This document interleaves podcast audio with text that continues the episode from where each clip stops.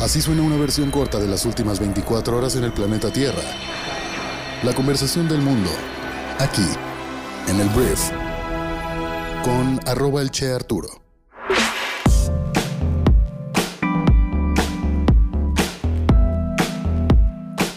Hola, muy buenos días. Bienvenidos a esto que es el Brief para este viernes 10 de diciembre. 15 días para Navidad y estamos aquí reunidos para escuchar los temas de conversación más importantes para ser una persona informada el día de hoy. Yo soy Arturo y vamos a comenzar con esto que es el Brief. Vamos a empezar hablando de economía mexicana, porque el dato, el dato que surge ayer por parte del INEGI, que es el Instituto Nacional de Estadística y Geografía, es que la inflación en México rebasó el 7.3% en noviembre, que es la peor cifra en 20 años. Vamos empezando con lo básico, ¿qué es la inflación? La inflación es el aumento de los bienes y servicios en un país determinado durante un periodo prolongado. Básicamente el aumento de precios que se sostiene durante algún tiempo y pues eso provoca que te alcance para menos con el dinero que tienes. Entonces, la escalada de precios en el país sigue en aumento. En noviembre, como ya te lo dije, el índice de precios se situó en 7.37% anual, la mayor cifra desde el año 2001, año en que la inflación se ubicó perdón, en 8.1%. Esto pues nos llega en plena recuperación o en recuperación entre comillas económica del COVID-19 y lo que sucedió, para que te des una idea de por qué sucedió esto, es el encarecimiento de los alimentos y de la electricidad principalmente han impulsado a la alza este indicador.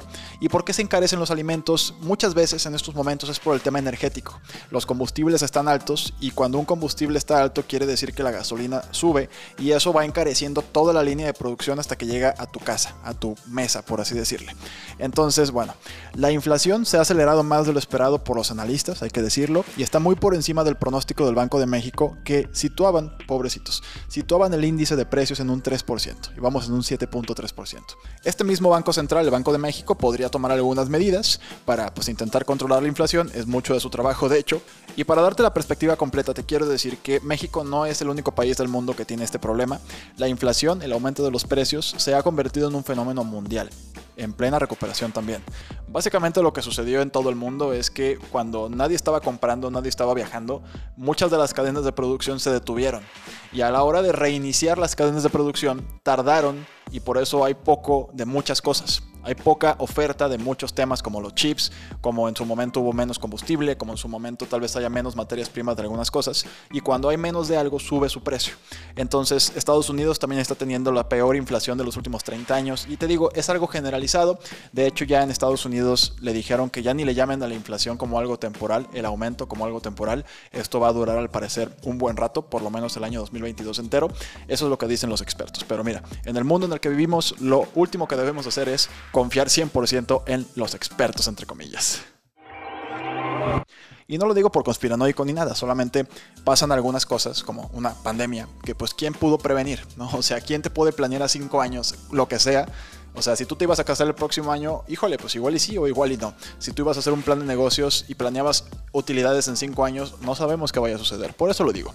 Pero bueno, vamos a la siguiente noticia, que es una tragedia lo que sucedió en nuestro país en temas de migración, porque la tarde de este jueves se registró la volcadura de un tráiler sobre la carretera Tuxtla Chiapa de Corzo, en el, estado perdón, de Chiapas, en el sur del país, que dejó como saldo, de manera preliminar, ahorita que estoy hablando, 49 personas muertas y 59 heridas, aunque la cifra tristemente podría aumentar ya que pues, los servicios de emergencia están atendiendo a las personas accidentadas.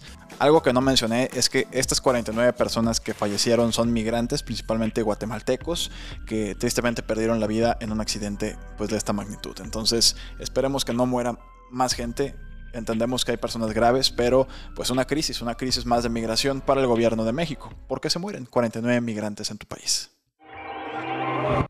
Hablemos de Estados Unidos. Y voy a hablar de un tema que tiene que ver con Donaldo. Donaldo, si eres nuevo en el brief, es el expresidente más naranja del mundo, Donald Trump. Entonces, te voy a mencionar esto ¿Y por qué es relevante hablar de Trump? Porque muy probablemente sea el candidato más fuerte por parte de los republicanos para volver a la Casa Blanca en 2024. Y para 2024 ya quedan dos años y cacho. Entonces, ahí te va. Donaldo ayer sufrió una gran derrota cuando un tribunal federal falló en contra de su intento de bloquear la publicación de unos documentos que están relacionados con el ataque del 6 de enero al Capitolio de Estados Unidos. Se espera que Donaldo apele a la Corte Suprema. ¿Y por qué esto es relevante?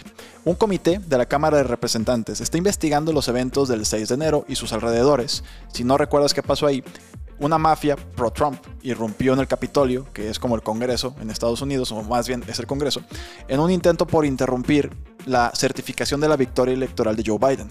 En medio de escenas de violencia que conmocionaron a Estados Unidos y al mundo, cinco personas finalmente murieron y decenas resultaron heridas. Entonces, aquí, ¿por qué Donald Trump tiene que ver? Se le está culpando a Trump de incitar a todo esto. Y tanto él como diferentes eh, asesores cercanos que tiene o que tuvo, pues han estado involucrados repetidamente en acciones legales sobre las investigaciones del comité, incluida la negativa a cooperar con él. Entonces, estos documentos que ayer el tribunal decidió, pues que sí hasta ahorita se van a entregar, pues podría dar evidencia de que Trump fue pues, responsable de esto que fue histórico y vergonzosísimo para Estados Unidos. Y esto, te digo, es importante para nosotros porque, pues de alguna forma, podría influir si Donaldo vuelve o no a la Casa Blanca en 2024. Entonces, por eso te lo conté. Hablemos de la variante Omicron del COVID-19. Son buenas noticias, todavía no podemos cantar victoria, pero lo que te voy a contar es algo agradable. El Centro Europeo para la Prevención y el Control de Enfermedades dijo que al 9 de diciembre, o sea, el día de ayer, los casos conocidos de Omicron eran asintomáticos o leves, sin que se hayan reportado muertes hasta ahora por esta variante del COVID. Te digo, esto pues es una buena noticia porque quiere decir que tal vez todavía no podemos cantar victoria esta nueva variante pues no nos va a extinguir, no nos va a terminar como raza humana. Entonces, esa es una de las noticias que te quería primero dar. Pero en segundo lugar, la Organización Mundial de la Salud expresó su preocupación de que los países ricos comiencen a acumular vacunas del COVID-19 en respuesta pues a la rápida propagación de la nueva variante. Eso sí es oficial, ¿eh? o sea, la gente al parecer no se está agravando ni nada, pero que se está contaminando la gente, se está contagiando de manera veloz, eso sí es oficialísimo. Entonces la OMS dijo que pues la acaparación de vacunas por parte de las potencias podría amenazar los suministros a las naciones donde la mayoría de las personas aún no están vacunados. Nada nuevo, esto ya sucedió, lo que dice la OMS es que podría volver a ocurrir.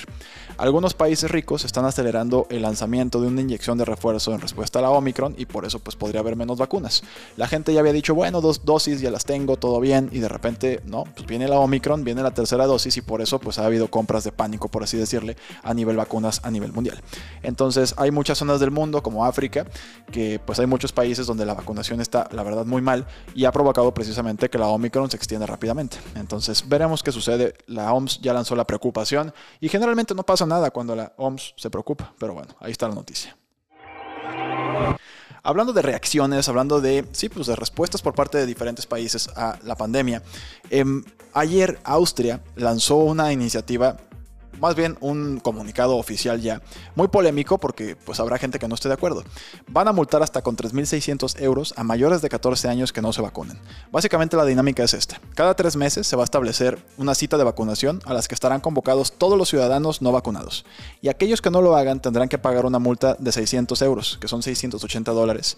Y de negarse, se iniciaría un proceso que puede terminar con una sanción de hasta 3.600 euros, aunque el importe se ajustará al nivel de ingresos de la persona afectada. Tampoco se van a pasar de lanza si la persona no tiene lana, pero te digo, ya multas, multas por no vacunarse. Que esto, pues habrá gente que diga, esto está en contra de la libertad, pero al mismo tiempo habría que preguntarnos si la libertad individual es más importante que la salud pública. Entonces te digo, ahí está el debate y pues habrá, cada quien tendrá su punto de vista. Hablemos de empresas, vamos a hablar de Amazon, porque Amazon ayer recibió una multa de 1.300 millones de dólares. Una lanita, 1.300 millones de dólares. Y como fue en Europa, pues fueron 1.100 millones de euros por los reguladores antimonopolio de Italia. La empresa está acusada de utilizar su dominio en el mundo de las compras online para, pues de alguna forma, manipular. La palabra correcta es inducir, pero manipular a los vendedores italianos a utilizar su servicio de logística. Esta es la multa más grande o una de las más grandes impuestas por una sola nación en la Unión Europea como parte de una batalla de años sobre cuestiones antimonopolio en línea. Entonces Amazon dijo que va pues a apelar la decisión, pero bueno, 1.300 millones de dólares. Y ahora vamos a hablar de Apple porque ya se sabe que vienen unas, unos lentes de realidad virtual de Apple y ayer se filtró pues una descripción un poco detallada que te quiero contar. Los lentes de realidad mixta, aquí estoy viendo que es mixta, tienen dos pantallas 4K fabricadas por Sony y cuatro sensores 3D para el control por gestos, según las últimas filtraciones de la industria. Los lentes de Apple que se rumorea son un casco de realidad virtual de diseño convencional con funciones de realidad aumentada, gracias a una tecnología tipo pass-through se esperan para finales del año 2022 o principios del año 2023. Muy emocionante, esto es el principio del metaverso, señores. Ya lo dijo Facebook, ya lo dice Apple, se viene un nuevo mundo con nuevos mercados y nuevos tipos de entretenimiento. Hablemos de dos noticias que están fumadísimas, pero te las quiero contar, son cosas muy reales. ¿eh?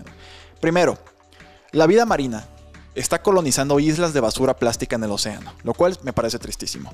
Pero aquí lo interesante es que antes lo que sucedía era si algo, una vida marina, o sea, algún molusco, se adhería, por ejemplo, pues a un tronco, no pasaba nada porque de alguna forma ese tronco pues se iba a deshacer, iba a eh, salir en algún lado y ya, se acabó el problema. Entonces no había problemas con que hubiera tal vez crustáceos o cierta vida marina, pues en algún, en algún objeto natural, ¿no? Eso no era mucho problema.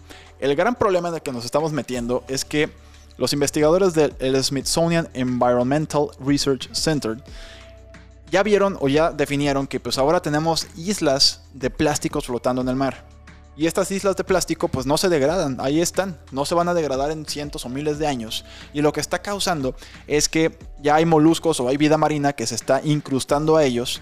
Y lo que está pasando es que como estas islas pues están moviéndose, el peligro que corremos es que estas especies al llegar a otro lado, porque pues esta isla de basura puede empezar, no sé, en Mazatlán y puede terminar tal vez en las Maldivas, puede haber fauna marina que terminaría siendo invasora en ese lugar al que llegue la basura, la isla de basura.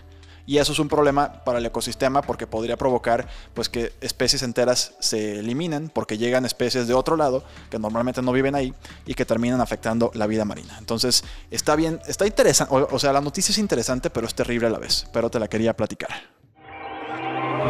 Ya me estoy alargando un poquito en el brief, pero bueno, esta noticia también está bien padre. Porque caray, ¿cómo es el mundo de los humanos? O sea, a veces me sorprendo. Mira, la noticia es esta. Las autoridades de Arabia Saudita han llevado a cabo la mayor expulsión y represión de la historia en contra de los concursantes de belleza de camellos. Concurso de belleza de camellos. ¿Por qué expulsaron o por qué descalificaron estos camellos? 40 en total. Porque recibieron inyecciones de Botox y otros retoques artificiales por eso fueron descalificados. Este es un concurso muy popular que reparte 66 millones de dólares en premios y pues por eso hay gente capaz de inyectarle Botox a su camello. Es lo más, o sea, es lo más estereotípico. Es como si tuviéramos, a pesar de que ya ni hay burros en México, es como si tuviéramos un concurso de burros en México. El hecho de que hay un concurso de belleza de camellos es, pues sí, lo más estereotípico que me topé el día de ayer.